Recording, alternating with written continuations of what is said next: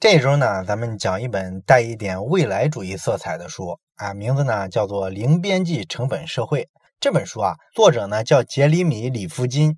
这里夫金呢是一个特别著名的写未来学那一类的著作的一个畅销书作家。他之前呢还写过一本叫做《第三次工业革命》。哎，这本书呢深得咱们国家的一些高层领导人的赏识，所以呢这本书在中国也挺火，可能你也听过。那《零边际成本社会》这本书呢，是李福金这个作者啊，他比较新的一本著作，一四年出的中文版。那这本《零边际成本社会》它到底讲了个什么道理呢？既然是未来学嘛，那它肯定要预言一下未来嘛。它其实讲的是互联网和共享经济，哎，带给世界未来的一些变化，会把我们引领到什么地方？哎，做了这么一个预言。那今天呢，咱们先讲李福金的第一个观察，就是未来资本主义会逐渐的消退。啊，这个结论听上去比较像政治书哈，好像有点批判色彩。但实际上呢，他是做了一个非常复杂的一个逻辑上的推演，还是比较有意思的。咱们今天就把这个推演啊讲清楚。其实呢，咱们看一下整个人类社会啊发展的最近这几百年，咱们就能看出一个特点来。什么特点呢？就是整个世界的经济发展呢，其实主要是靠技术革新去推动的。起到最大作用的，其实无非就是这么三种技术。第一种是能源技术，第二种呢是通信技术。啊，还有一种技术呢，就是交通技术。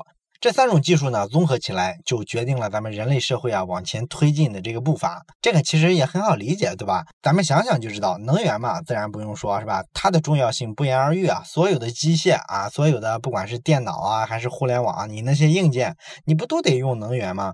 所以这个是最基础。完了呢，还有通信啊，因为咱们人类如果没有这个通信技术的话，那整个人类啊，它就协作不起来。因为没有通信技术，咱们所有的信息交流只能依靠面对面的交往啊，这种效率是非常低的嘛，它会限制咱们人类协作的这个范围。如果你有了电话呀、互联网啊这些东西，那你想管理起更多的人，其实就非常容易。那这种社会协作呢，就会带来巨大的经济效益。如果没有通信技术，一切都白扯。那交通自然更不用说了，对吧？这是一个基础设施，不管是海陆空哪一种交通。在他们的基础上呢，都能延伸出一个强大的物流来。那这个物流系统呢，又会推动咱们人类的这个社会协作呀、经济贸易往来啊，往一个更大的规模去走。所以这三个技术啊，它就穿插在咱们人类的整个的发展历史之中。甚至说呢，整个的近现代的人类的历史啊，其实就是这三种技术的一个技术史。你比如说吧。为什么欧洲发现了新大陆呢？其实就是人家这三种技术啊是比较先进的，是领先于其他地方的。你比如说吧，通信技术方面，一四三六年的时候，德国人古腾堡发明了印刷机，啊，这个呢是一个历史进程上的一个重要的分水岭了。印刷机这个东西啊，它跟咱们后来发明的互联网其实是一样重要的。在当时来看，印刷机带来的信息传递效率的提升，这个是前所未有的。你比如说吧，到一四五三年的时候，也就是印刷机发明十来年之后，当时呢，整个的欧洲已经有八百万本的图书用这个印刷术给印刷出来了。那这个量，咱们今天听也没啥，是吧？可是，在当时啊，这个量非常夸张，夸张到什么地步呢？就是过去的一千多年，整个全部的欧洲手写的所有图书加起来的总量，也就是八百万册。印刷机发明出来之后呢，十来年间就超越了过去一千多年的成果。所以说，它把人类的这个通信的效率啊提高了好几个数量级。而且呢，有了印刷机之后呢，它跟以前不管是口头上传说这种方式来传递信息，或者说呢。手抄本儿这种方式传递信息，跟这些传统的方式比呢，这个印刷术啊，它呢能够尽量的保持这个信息的准确客观啊，因为它印刷的东西嘛都是一模一样的。而以前呢，不管是口语啊，还是说手抄，它都会容易让这个传递信息的人加一些自己主观的东西进去。他主观的东西加多了之后啊，加上一些记忆偏差，就会导致这个信息失真嘛。所以说，咱人类社会以前的这个信息沟通、信息交流的这个效率就特别低嘛。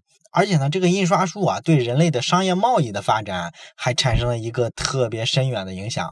这个可能咱们大部分人想不到哈。你说一个印刷术跟做生意有啥关系呢？你别忘了，印刷除了印刷文字之外，它还能印刷啥？它还能印刷表格、列表、图形这些东西啊。这些东西啊，给人的这个感觉就是比较客观的、比较精确的，哎，比较容易数字化的。那凡是能数字化的东西，其实就跟商业能结合起来了。你比如说，你要做对外贸易，那必须有地图吧？那印刷术可以印刷图形啊，它就把这个地图呢实现了一个标准化。你不用手绘地图了，每次手绘的还都不一样。完，你这个地图走呢，老是跑偏了，以后不会出现这种状况了。完了之后呢，它对这个商业贸易特别好处的一点是，你可以印刷商业合同了。有了印刷术之后，商业合同的效力才真正的发挥出作用来嘛，对吧？因为你这个一式两份的合同必须完全一致啊，你印刷呢就搞定了。你在上面要想乱涂乱改啊，其实成本就非常高，我特别容易看出来嘛。那以前的手写的合同它就没有这个效果，所以大家之前不太用合同。这就是早期的时候印刷术带给整个社会的变化。能源呢也是一样的。中世纪的欧洲啊，当时主要的能源方式是用水墨啊这种方式。整个欧洲呢有五十多万个人造水墨，但是这个东西啊效率特别低。直到后来呢出现了风车，哎，风车这个东西大家都知道，荷兰的风车就很出名嘛。那风车在欧洲地理大发现的时候，其实那会儿啊还算一个比较新的一个能源利用的方式啊，就跟咱们今天提起来什么太阳能之类的差不多的感觉。大部分人呢还不太接受这个东西，也不太了解它。但是呢，很快它就体现出优势了。那十五世纪的时候，欧洲人为什么能搞大航海呢？就是因为啊，人家这个能源技术啊是领先很多其他地方的。完了，有了这个能源之后呢，你这个交通啊，你像海运这种方式搞大航海，它才能起来嘛，对吧？所以。这一类技术的进步呢，也是地理大发现出现的一个必要的条件。再后来的故事，咱们就更清楚了。你像第一次工业革命，这个能源上用的是煤炭，然后呢，欧洲人还发明了蒸汽机，完了用蒸汽机呢去带动火车啊，这个交通条件就不一样了。而且印刷机也用上了蒸汽机动力，那印刷效率呢又比古腾堡那一代的印刷机明显提升了好多。那第二次工业革命呢，我们的能源上开始进入了电气化时代，开始用电和石油，哎，这个效率呢又比煤炭的燃烧要效率高多了。石油呢又支撑起了汽车产业，于是呢，我们二十世纪的交通条件就比以前高出一大截，尤其是陆上交通和飞机这块强太多了。然后电报也发明出来了，在地球上可以通过无线电光速去传输信息，这个又比以前高的不知道哪里去了。然后到七八十年代的第三次科技革命，这个咱们就比较熟悉了，像什么互联网呀、航天飞机啊都出来了。完了之后呢，像清洁能源很多，像太阳能、核能都已经非常普及了。到今天，所以咱捋一下之后就会发现，整个咱人类的这几次科技革命啊。其实就是能源、交通、通信这三大技术迭代的一种反应。那这三大技术的迭代呢，不仅带来了说社会的变革，还带来了什么呢？资本主义。为啥是技术带来的资本主义呢？这个咱们在《未来简史》那本书里不是讲过吗？说当时欧洲中世纪的时候啊，所有商品的定价权。属于行业工会，那这个工会呢，他就特别讨厌，是吧？他一帮所谓的行业里的这个精英人士，他们把持着定价权，不让商家自主定价。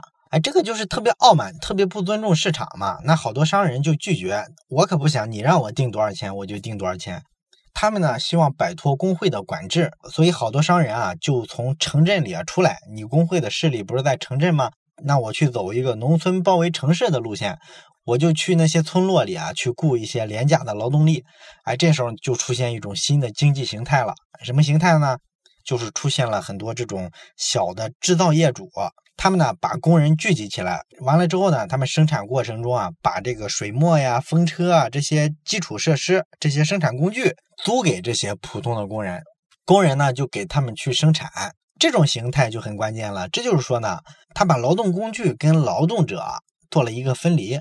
劳动者呢不掌握劳动工具，他只有劳动工具的使用权。哎，你听这个描述是不是特别熟悉？没错，这就是马克思经常批判的资本主义的生产方式。哎，从此诞生了。咱们上中学政治都知道哈，马克思整天批资本主义，说他们把生产资料和劳动力剥离开，完了之后呢，劳动者只能向资本屈服。你们这些资本家把生产出来的这个超额的利润拿走了。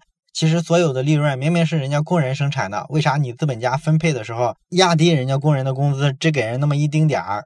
大部分收益被你们拿走呢，这个不公平啊，是吧？但是呢，大部分的古典主义的这个经济学家呢，他们认为啊，这个资本家获得的这个超额利润啊，其实是对这些敢于冒险的资本家一个独有的回报。所以呢，他拿这个利润，他就是应该的啊。你看这两种思维完全是相反的吧？那咱们看这个资本主义或者说市场经济吧，资本主义这个词儿有一点意识形态啊，现在也不大提了。那市场它的主要目标是什么呢？它是把人类生活的这个方方面面啊都带到经济领域，也就是说，人们需要的各种物件、各种商品，那都能在市场里进行自由交换。这是资本主义或者说市场经济的一个梦想，也是说市场经济理论啊在理想上的一个样子。那咱们今天看所有的人类社会的这个物质成果啊，基本上都是资本主义或者是市场经济带给我们的。所以咱们这个时代的现代人啊，对市场都是无比的崇拜。咱们很少有人会去想市场这个东西啊，未来会不会被什么东西替代？那零边际成本社会的这个作者啊，李福金，他就是少有的会思考这个问题的人。那李福金呢，就认为这个资本主义啊，或者说市场经济啊，其实不是这个世界的必需品。人类的未来啊，也不是说需要市场怎么发展，有可能是市场经济会被替代掉啊。他这个理由是啥呢？啊，其实比较复杂，咱们需要一步步抽丝剥茧的来讲。咱们知道这个自由经济学派啊，他特别相信市场的力量。他认为呢，这个市场经济啊，对于提高人类的科学技术的发展是有一个非常巨大的促进作用的。为啥呢？因为所谓的新技术，它主要有价值的地方就体现在哪儿？体现在它能提高劳动生产率嘛。所以一旦出现一个新技术之后，那市面上的各种商家呢，就会去用这个新技术，把生产率提高上去。完了之后呢，他就可以用更低的价格去生产更好的产品，这会提高它的竞争优势嘛。那这个过程中呢，最早采用新技术的商家，其实就逼迫着其他商家必须跟进了。为啥呢？因为人家把生产率提上去了，把成本压下来了，你不跟进去用这个新技术，你怎么跟人竞争得过嘛？是吧？所以你也没办法，你只能也去研发新技术，也去提高生产率。那只要说类似的这种市场竞争啊，它一直存在，那整个技术革新的步伐它就停不下来，因为大家都有动力去研发更新的技术，这个东西有利可图嘛。所以说呢，大部分自由派的经济学家就认为啊，这个资本主义或者说市场经济特别好的一点就在这儿，它跟科技发展是一致的。市场经济会成为人类在科技上进步的一个主要的动力。所以呢，市场经济啊，它必然伴随着咱们整个人类，它未来是不可能消亡的。没有经济学家认为市场经济会死掉。那这个逻辑听上去肯定是挺有道理的嘛，对吧？那你说这个理论背后它有没有隐患呢？其实是有的。你看啊，它这套理论要成立，必须有一个基本的假设。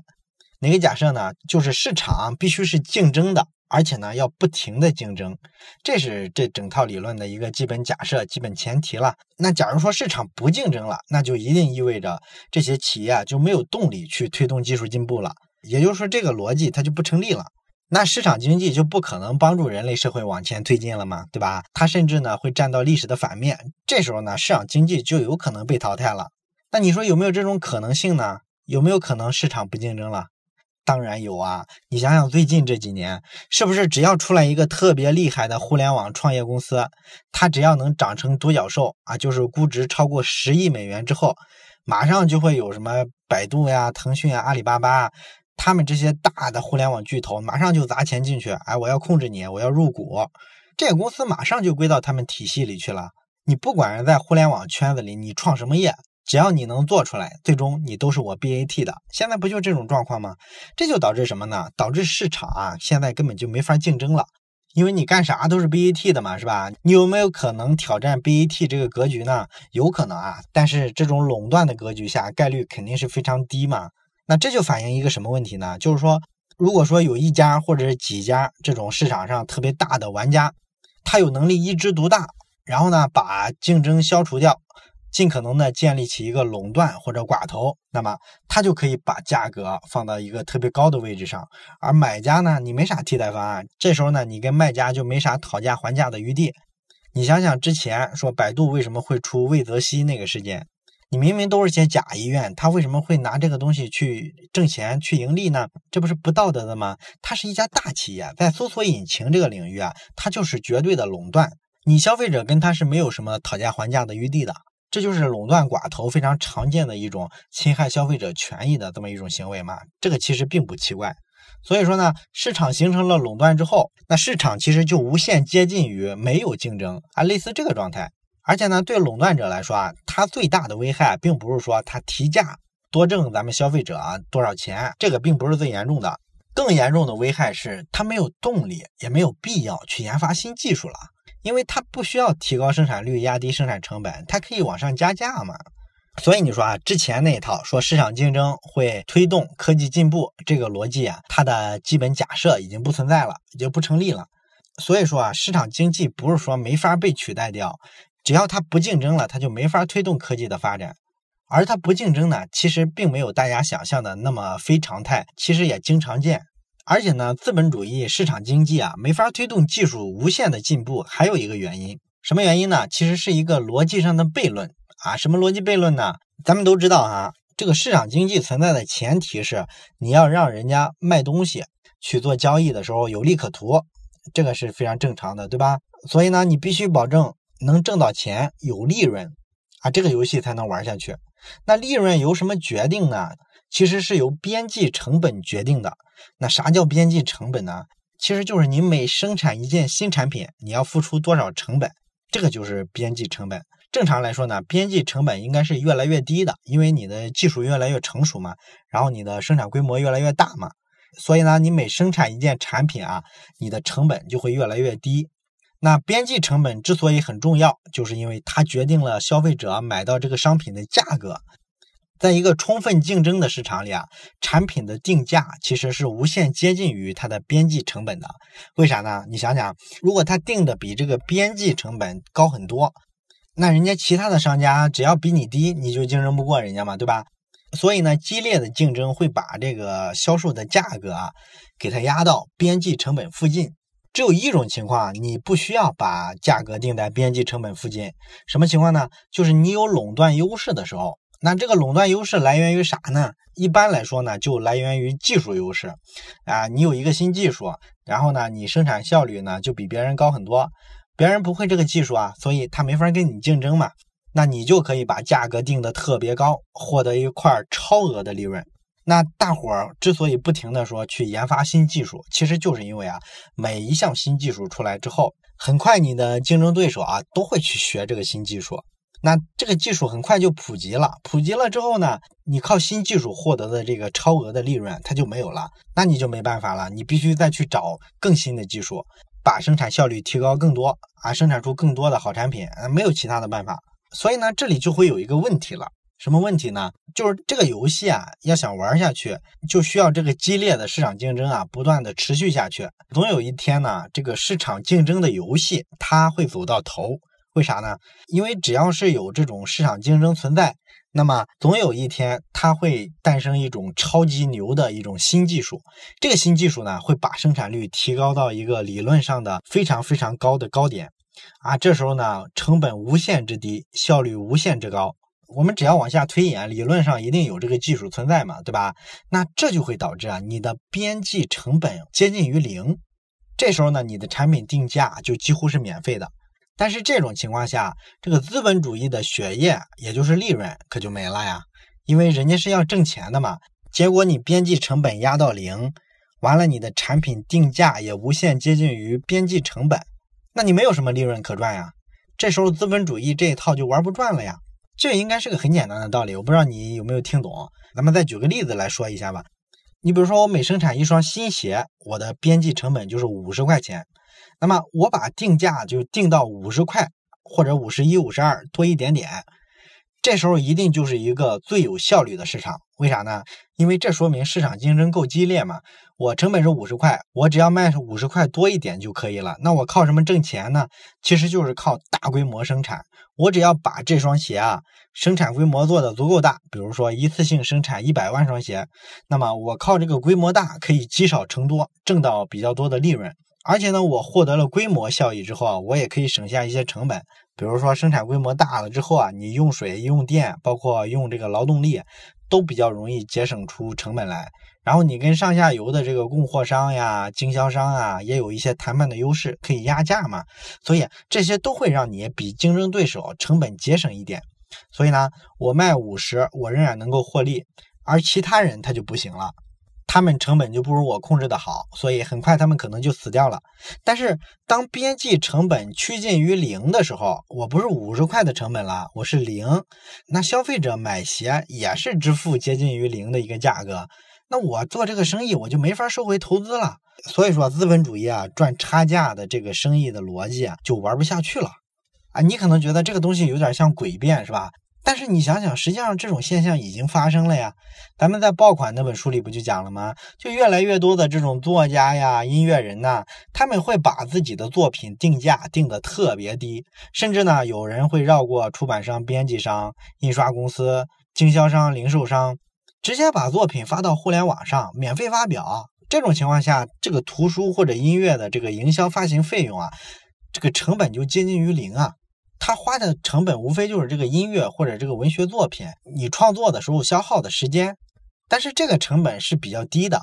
你网上只要听的人足够多了之后，你分摊开每个人身上分摊到的这个边际成本，其实确实是非常非常低，可能就是接近于零的。当然还有更典型的例子，就是咱们整个互联网行业做互联网产品的这些，你比如说微信吧，微信开发出来这个 APP 之后。实际上有一亿人用，跟有十亿人用，它的边际成本是差不了多少的。所以呢，咱们看微信现在到了八九亿的这么一个规模，那它每增加一个用户，它要付出的成本，你可以说是零啊，这就是一个边际成本等于零的一个非常典型的状态嘛。其他的，你像什么谷歌呀、百度也是一样的。你每增加一个新的用户来搜索，对他们来说支出的成本无限接近于零啊。